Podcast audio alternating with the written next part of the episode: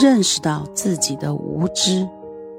节选，作者蒙恬。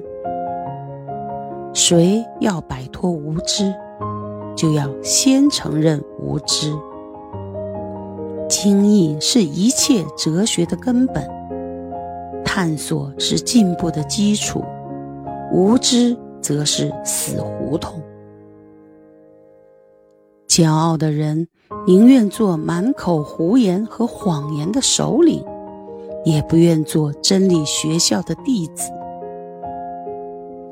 真正有知识的人的成长过程，与麦穗的成长过程一样。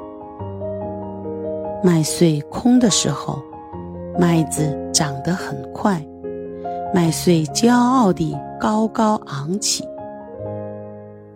但当麦穗成熟饱满时，他们开始谦虚地垂下麦芒。